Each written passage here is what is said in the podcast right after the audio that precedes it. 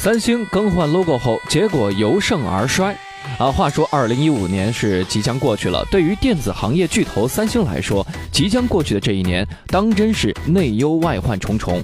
所谓盛世而衰，这句话来形容三星呢，可谓是一点都不过分。我们先来看一组小数据吧。最让三星引以为傲的手机市场，尽管三星手机仍然是占据了全球智能手机市场高达百分之二十四点六的份额，但其市场占比已经下降了二点一个百分点。在高端市场，三星仍然遭遇老对手苹果的阻击猛攻；在中低端的市场呢，则被中国品牌搞得狼狈不堪。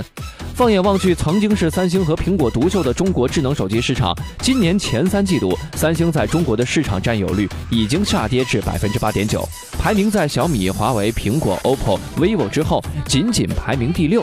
可以说，三星手机在中国市场被中国的土八路和洋货苹果打的是已经有些溃不成军了，战役那是相当的惨烈啊！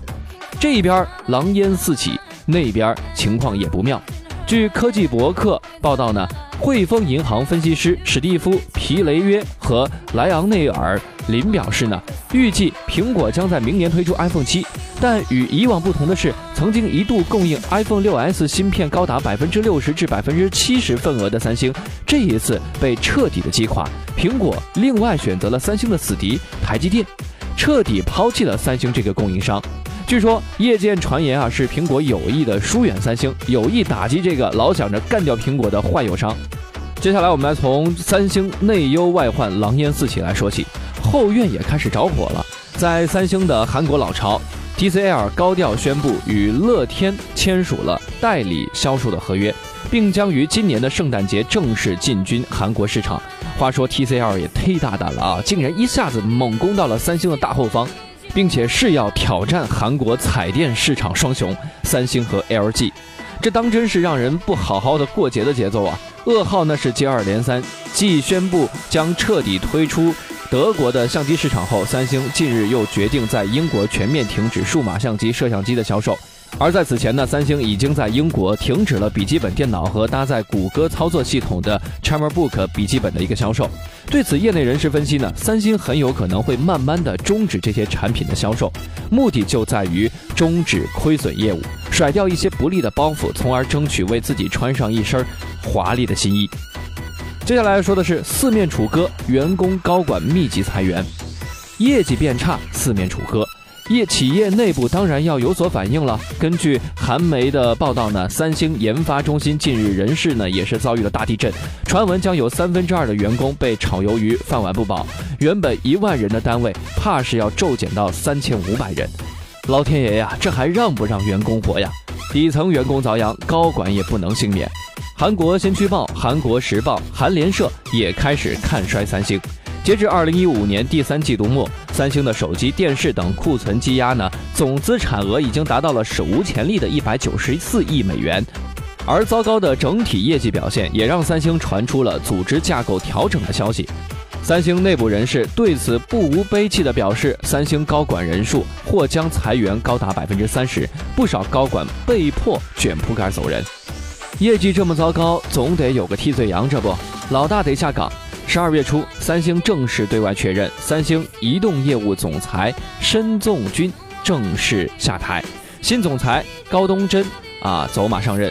话说啊，换帅如换刀，曾经带领三星手机业务走向辉煌的申宗军黯然下马，接过新教鞭后，新帅高东真面对纷繁变化，上有苹果，下有中国品牌围追堵截的艰难局面，话里行间也难免认怂。并坦言，预计二零一六年三星移动业务的利润不会增长，明年将会很困难。力挽颓势，换个 logo，求改命运。说的好生悲惨，来谈点花边新闻吧。也不知道是不是为了改变下命运。话说，二零一五年五月，四十六年来从未变过企业 logo 的三星，突然宣布要更新企业的 logo。其实你要是仔细观看两版的 logo，也并没有啥区别。原来是新 logo 去掉了原标志中的一个椭圆形蓝色的背景，而是保留了统一的大写英文字母 Samsung。顺带的，原来韩版的 logo 中的韩文标志也被删掉了。对此，三星全球市场部表示，新的 logo 标志在全球范围内的认知度更高，更有利于塑造三星的国际企业形象。三星电子的相关人士称，五月开始，三星国内广告与对外宣传都统一开始使用英文标志。乖乖，难道换个 logo 就能改变颓势吗？这感情不行吧？话说，尽管2013年还混得风生水起，此前也避免了遭遇诺基亚、摩托罗拉的类似滑铁卢，在残酷的市场大战中活得一度有滋有味儿。可如今呢？帝国垮塌起来那速度也是超快的。这不，先说最核心的利润，尽管手机出货量有所增加，但利润却是惨烈下滑。二零一四年，三星电子第一次连续三个季度营收下滑。二零一四年全年盈利创二零一一年以来的新低。今年的第二季度，三星移动的业务利润下滑就高达了百分之三十八。今年第三季度，三星移动的营业利润更是下跌至不及2013年同期的一半。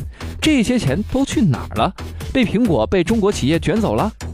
帝国持续瓦解，满以为随着诺基亚、摩托罗拉等老冤家的垮台，自己就能坐上江湖头把交椅的三星，不料手机市场却凭空杀出个苹果，然后哗啦啦又跟上一大帮中国品牌，整天琢磨着依靠硬件盈利的三星，仍旧死守着老旧模式，却不料中国企业也杀出一套生态血路。以乐视为代表的众多中国新锐企业，依靠着日益完善的生态链，甚至祭出了硬件复利的杀手锏，搞得三星那叫一个狼狈不堪。本来以为华为、小米已经够坏了，没想到市场上还有更狠的角色。估计三星啊，要跟任正非、雷军、贾跃亭说上一句：“中国人算你狠。”这可不，没有生态产业的护城河，三星的帝国外墙已然开始崩解。并开始遭遇越来越多的挖墙者和掘墓人。当硬件的利润不断被推薄，甚至被逼上硬件复利时代的墙角时，三星显得仓皇失措，不知如何是好。说穿了，就是盈利模式、商业模式太过单一，死守着老套的赚钱方法，玩不起跨界，玩不动生态。因此，当各类诸侯前来攻城略地时，三星有点显得手足无措，也就不难理解了。当一个老旧的帝国行将瓦解，就是你换上千张大旗，换个 logo 也是难免颓势的。所以在这里，我们要跟大家说，三星帝国，it's time to say goodbye 了。